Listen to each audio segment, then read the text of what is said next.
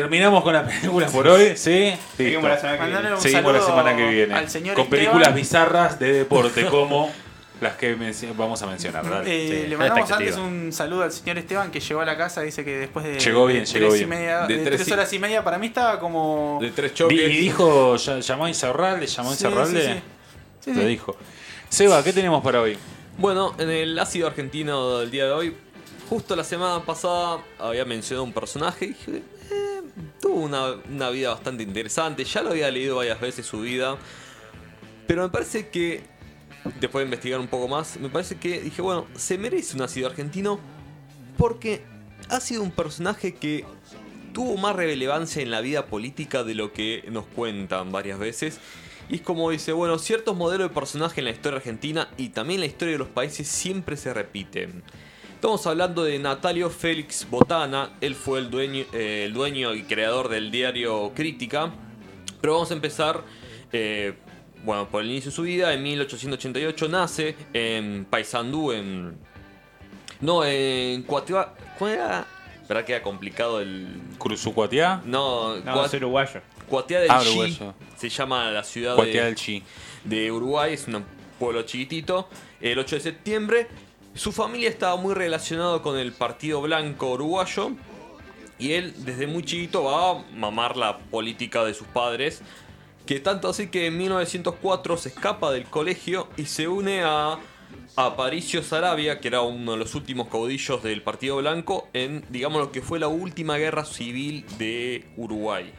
Obviamente pierde el Partido Blanco, pierde esa guerra y él decide eh, empezar a estudiar abogacía. Abandona abogacía y empieza a trabajar como, como periodista. Pero él todo el tiempo iba a estar relacionado con el Partido Blanco y sobre todo con la, con la ala conservadora del Partido Blanco. Siempre había como dos alas más, más socialistas y más conservadoras. Él siempre se va a seguir relacionando con, con la ala conservadora. En 1910 surge otro levantamiento del Partido Blanco en Paysandú, pero esta vez digamos que lo logran desactivar a tiempo, lo- los meten en canas a todos eh, antes de que pase a mayores y le dan a elegir o, a- o en La cana clásica elección, claro. o para afuera. Para Él afuera. decide escaparse, se decide, eh, digamos, irse Ir. a, irse a para Buenos Aires, porque allá en Buenos Aires era, digamos, él era sobrino de Adolfo Berro, que era como un político conservador de la época que tenía mucha influencia en los medios eh, de ese momento. Empieza a trabajar como periodista en el diario La Razón, eh, el diario Última Hora y en la revista PBT, que era una revista de actualidad. Él todo el tiempo... Siempre el periodismo es tan precario que tiene que tener 3, 4 Sí, sí, sí, desde tiempos. Él también, aparte de ser periodista, también era poeta. Se conecta mucho con, con lo que sería con el ambiente bohemio de la época. El, digamos, el creciente ambiente bohemio de la ciudad de Buenos Aires. Eh, vamos a ver más adelante que él empieza también a trabajar con grandes nombres de la poesía, pero él empieza a tener como una circulación en el ambiente bohemio. Eh, en 1900. eh, y también esto lo va a marcar en su vida y a nivel profesional porque siempre va a mantener esta línea editorial, digamos, para todo lo que vaya a hacer. Va a ser políticamente conservador, pero cultura- culturalmente de izquierda. Si ustedes revisan un poco lo que es la historia de los medios en Argentina, van a ver que muchos proyectos periodísticos van a tener como la misma jugada. Porque él tenía una lógica eh, que era así. Dice, yo necesito tener, digamos, estar políticamente cerca de los conservadores porque son los que mantienen, los que más ponen Claro. plata en los medios, por lo general son los medios de derecha. Pero necesito estar culturalmente más cerca de lo popular, de lo cosas porque yo necesito llegar a ese público para que el tipo de derecha me ponga plata para poder llegar con su mensaje, digamos, más hacia el pueblo. Ah, La, la cuenta es fácil. Vos eh, conseguís la guita, haces el diario, pero necesitas que alguien te lo compre. Exactamente. Con este proyecto de, digamos, eh, culturalmente ser izquierda, pero de estar alineado con la política de, de derecha, se va a aliar con Marcelino Urgarte, que en ese momento era gobernador de Buenos Aires, pero tenía en vistas a las elecciones presidenciales de 1916 como candidato a presidente. ¿Qué pasaba? se había hace poco eh, sacado la ley de, de voto universal y secreto y él sabía que se terminaba toda cuestión del fraude. Entonces se necesitaba un diario para llegar. Sí, bueno, de igual, eh, digamos que. Sí, en comparación de lo que había era. Sí, En comparación y tampoco que- era universal, En la universal. estaban los hombres, bueno.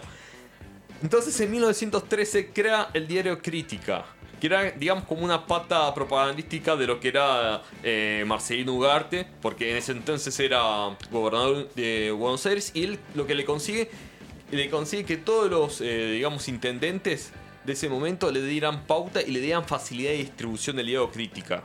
Claro. Eh, el diario tenía un perfil más popular, eh, era más directo en las noticias, se apartaba mucho de lo que era el perfil La Nación y digamos la prensa, que era un diario más intelectual, mucho más... Él decía que el contacto, que los diarios tenían un problema, que el contacto con el público de esos diarios era de la tapa. Después abrir un diario de eso y ponerte a leer era como una, digamos, un abismo total y- insondable para el público más popular, porque las notas eran como muy detalladas o estaban en un lenguaje que no entendía. Dijo, Bueno, queremos que el diario sea un, un producto cultural que lo puedan como usar la palabra disfrute de principio a fin. Claro. Empezó a poner más secciones de deporte, las noticias eran mucho más, más directas. Empezó a darle mucho enfoque, pero mucho enfoque, y era de los primeros que hacía, a las noticias policiales, a los robos. Digamos, esta cuestión de que en ese momento por ahí la inseguridad no era la que es hoy, pero él se daba cuenta que la inseguridad le afectaba mucho al laburante de pie de las ciudades. Entonces por eso le... Y también enfoca atención el tema de los asesinatos que generan morbo y curiosidad, digamos, en los lectores más, eh, más populares. ¿Qué pasó? Eh, bueno, en 1915 se casa con Salvadora Honrubia, que era una ma- madre soltera y anarquista. Ella va a tener mucha influencia sobre él, so- sobre todo por ciertas cuestiones, porque a pesar de tener esta unión con eh, el pensamiento conservador y siempre depender de dinero que le bajen los partidos conservadores, él siempre, ella lo va siempre como eh, meter prueba para que cubra ciertas cosas como lo que pasó con Simón Rabodinsky, con la cuestión esta de la persecución hacia el movimiento anarquista. Va a estar un momento muy alineado con la cuestión republicana en España. Y sobre todo va a darle como un lugar para las noticias de los eh, sindicatos en, en formación. ¿Qué pasa? En 1916 pierde Ugarte las elecciones y en 1917 Irigoyen manda a intervenir con la ley federal eh, la provincia de Buenos Aires y se termina la gobernación de Ugarte. ¿Y qué pasa? Entra en crisis. Él a partir de mo- 1917 hasta, hasta 1920 empieza a tener cada vez menos contacto con Marcelino Ugarte y con la edad conservadora y va a perder, empezar a perder ese caudal de dinero que le ingresaban de los intendentes. Para 1921, él tenía una, una guerra declarada contra, digamos, el irigoyenismo. Y hay un subtítulo que va a ser eh, clave, digamos, como el que lo va a definir mucho a él y como él se presentaba. Él va a poner lo siguiente: Dios me puso sobre vuestra ciudad como tábano sobre un noble caballo para picarlo y tenerlo despierto. Se va a ganar eh, el apodo del tábano. Pero como diciendo que él siempre lo iba a picar. Como que siempre lo iba a tener como ese, esa crítica ácida. Como, no importa lo que hagas, yo siempre te voy a encontrar la quinta pata. Digamos. Sí. En 1922... Se pone en- Elisa Carrió. en 1922 entra en crisis total el diario, se quedó sin mango y él hace un cambio rotundo en el diario, empieza a ponderar las fotos en grande, empieza a, crear, se crea la famosa sección de deportes esta mes, un tercio de- del diario es prácticamente dedicado a los deportes y empieza a llamar a grandes eh, promesas de la literatura que en ese momento sacaban su primer libro o sus primeras poesías, sus primeros cuentos, va a tener una sección de cuentos muy conocidas. Entre los nombres que figuran va a estar Raúl González Tuñón, Ni- Nicolás Olivari, Ricardo Molinari, Jorge Luis Borges, Carlos de la Púa y Roberto Art. Tranqui. Tranqui. Pero también va a haber una política hacia ellos que no es que los encerraba en una oficina, bueno, acá cumplen horario y no se van hasta que terminan. No, él le va a decir, ustedes vayan por la ciudad y tráiganme historias.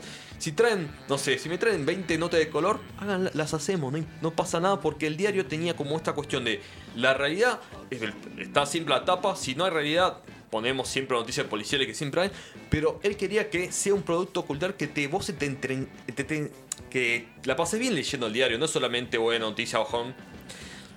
Después eh, eh, empieza a acumular una cantidad de medios increíbles. Para la época era tener radio. Radio era algo que recién empezaba.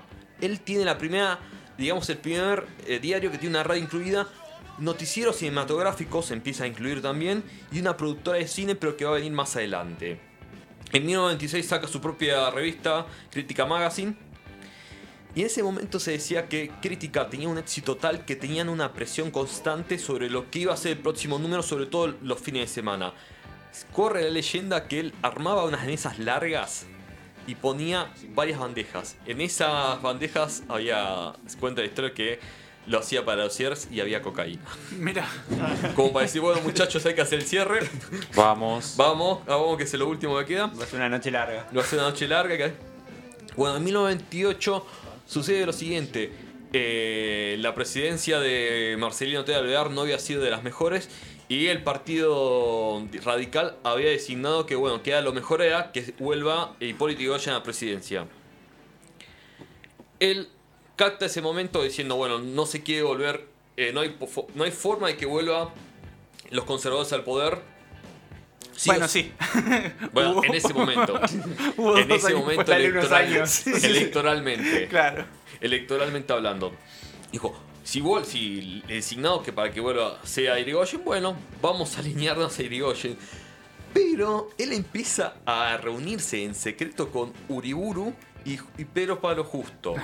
Ahí lo tenés. Y dijo, bueno, él comentó, mira, yo voy a apoyar a la candidatu- candidatura de Uriburu, pero los primeros seis meses vamos a hacer un silencio de radio y después vamos a empezar de vuelta con, con digamos, con oposición por oposición misma. ¿Cómo, cómo es que se llama periodo de primavera? Se le dice a los primeros meses de, de un gobierno que se supone que no se le pega tanto porque tampoco hay Claro, tanto para pegarle. exactamente. Nació Sí. ahí. Para- Primavera, gracias.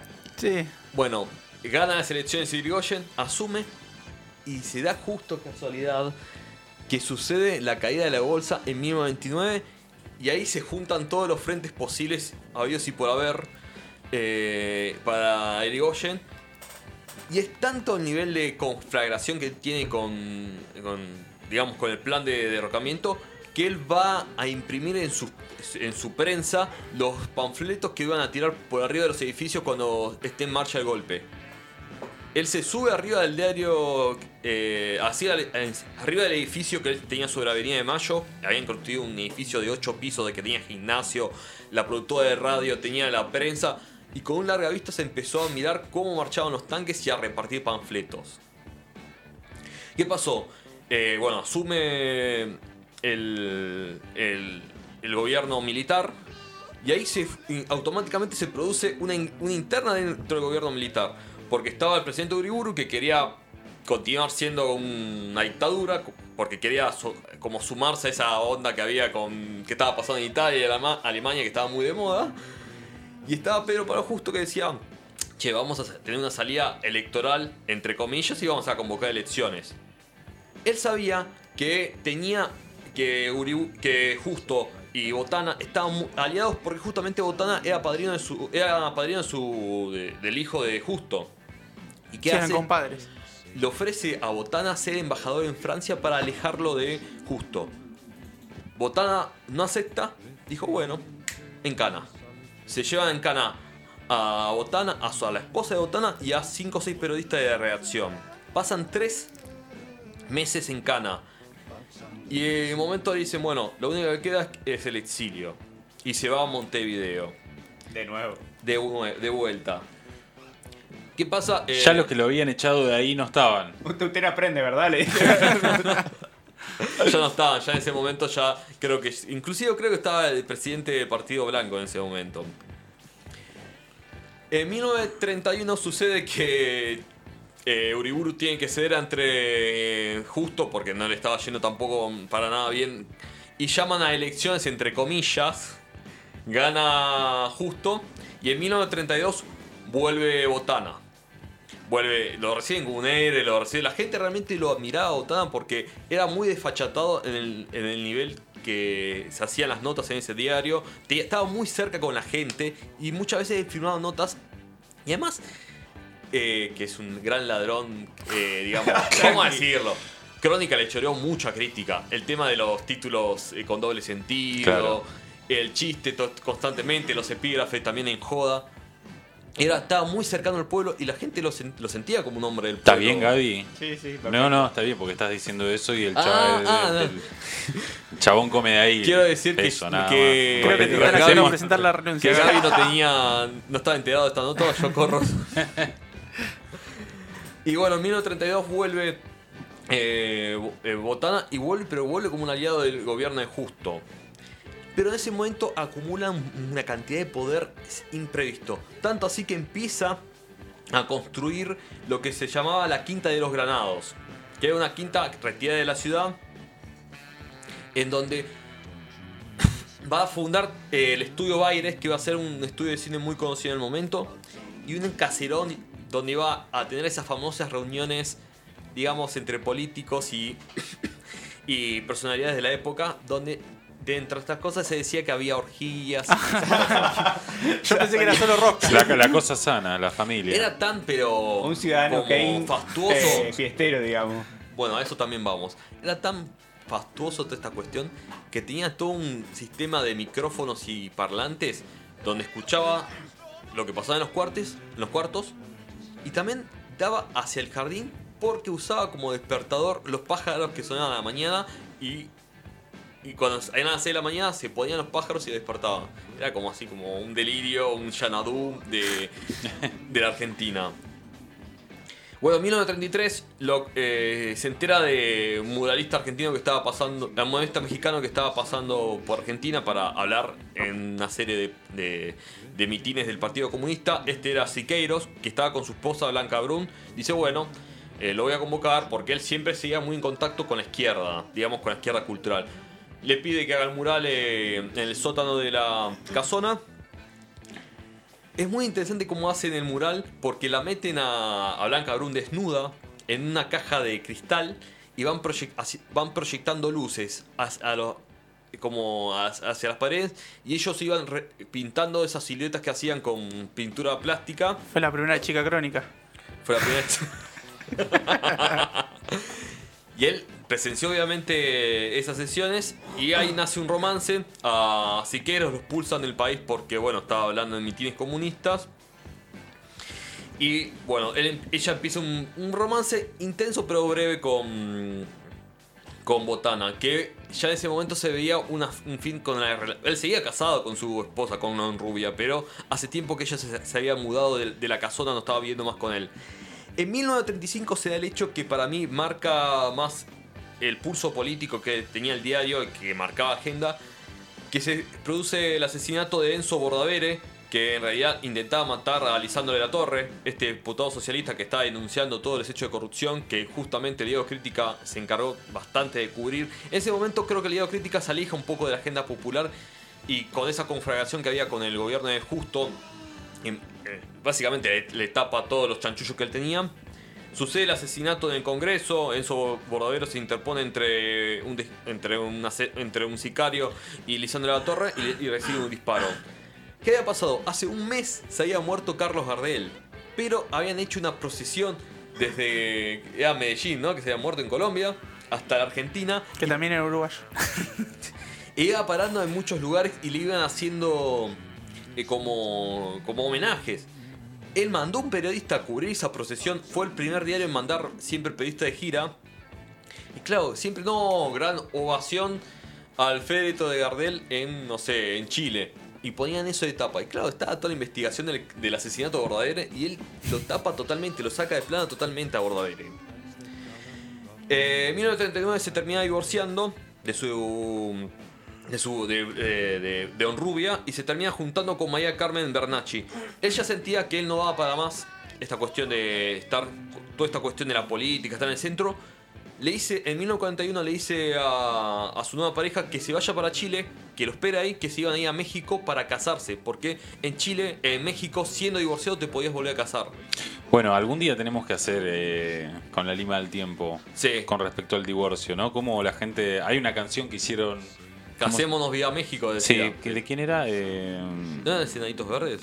no. No. Bueno, eh, ha- hay una historia con respecto a eso, que si la gente se iba a casar a Perú o a México. Eh, muy, muy loco, hoy visto desde esta época. Bueno, vamos a finalizar. Ahora, va, me queda un cachito. El Suéter. mío- Suéter. Suéter, ahí Suéter. está. Eh, bueno, él viajando, primero hace un viaje hacia Jujuy, donde iba a comprar unas tierras para, digamos, alejarse de Capital Federal y volver a empezar, como alejar. Y él, se decía que iba a vender crítica y se iba a retirar. Tiene un accidente de tránsito y muere. Vos Fin. mencionabas. ¿Accidente? Sí, un accidente de tránsito. Ah, porque él, era muy él, él se iba a esquiar al sur, se iba a, de gira a Europa. Él era muy aventurero en ese sentido. ¿Sabes? Se la buscó. Se lo- Estás diciendo eso prácticamente. Eh, vos mencionabas al Ciudadano Kane. Bueno, él se lo compararon. A posterior se lo fue comparando a Ciudadano Kane porque hay una casualidad muy grande en esta historia. Justo en el día que se lo va a enterrar y el horario que se lo enterrar, esto lo, lo cuenta en un libro sobre la biografía que le hacen de él. Justo en ese día y horario mismo se estrenaba en Argentina el Ciudadano Kane. Mirá. Claro. Era un- fue una- fue- eh, en esa época fue un personaje muy, muy controversial, sobre todo en su última etapa de la vida. Eh, él tuvo un récord de 900.000 diarios vendidos tanto a la, a la mañana, tarde y noche. Eran tres, eh, Tiradas. tres tiradas. Hoy en día sería una bestialidad, ¿no? No, sí, olvídate, no existe. Un palo. Eh, Y Leopoldo Marechal en, en su novela Adán Buenos Aires lo, lo- lo condena al último círculo del infierno. Y que él decía que él tenía unas prensas que lo aplastaban el hombre, al hombre y, lo, y le absorbían toda su alma. Para decir que su diario, digamos, enajenaba Claro. a la gente. Era un sorete, Era un solete. y bueno, siempre se lo comparó como, como el gran magnate, el primer gran magnate de los medios, digamos. Claro, fue. sí, sí, sí. Y además con esa vida al palo, digamos, con una forma de vida que no tiene nada que ver quizá con un mañeto, con un que, que sepamos, ¿no? No. Eh, ¿Cómo que no? que sepamos, que sepamos todavía. tuvo relación con todo el ambiente artístico de la época. eh, se dice que también est- estuvo relacionado con Pablo Picasso, con toda la gente de ese momento. Así que bueno, este fue el primer magnate de las comunicaciones argentinas. Muchísimas gracias por esta columna, por este informe interesantísimo.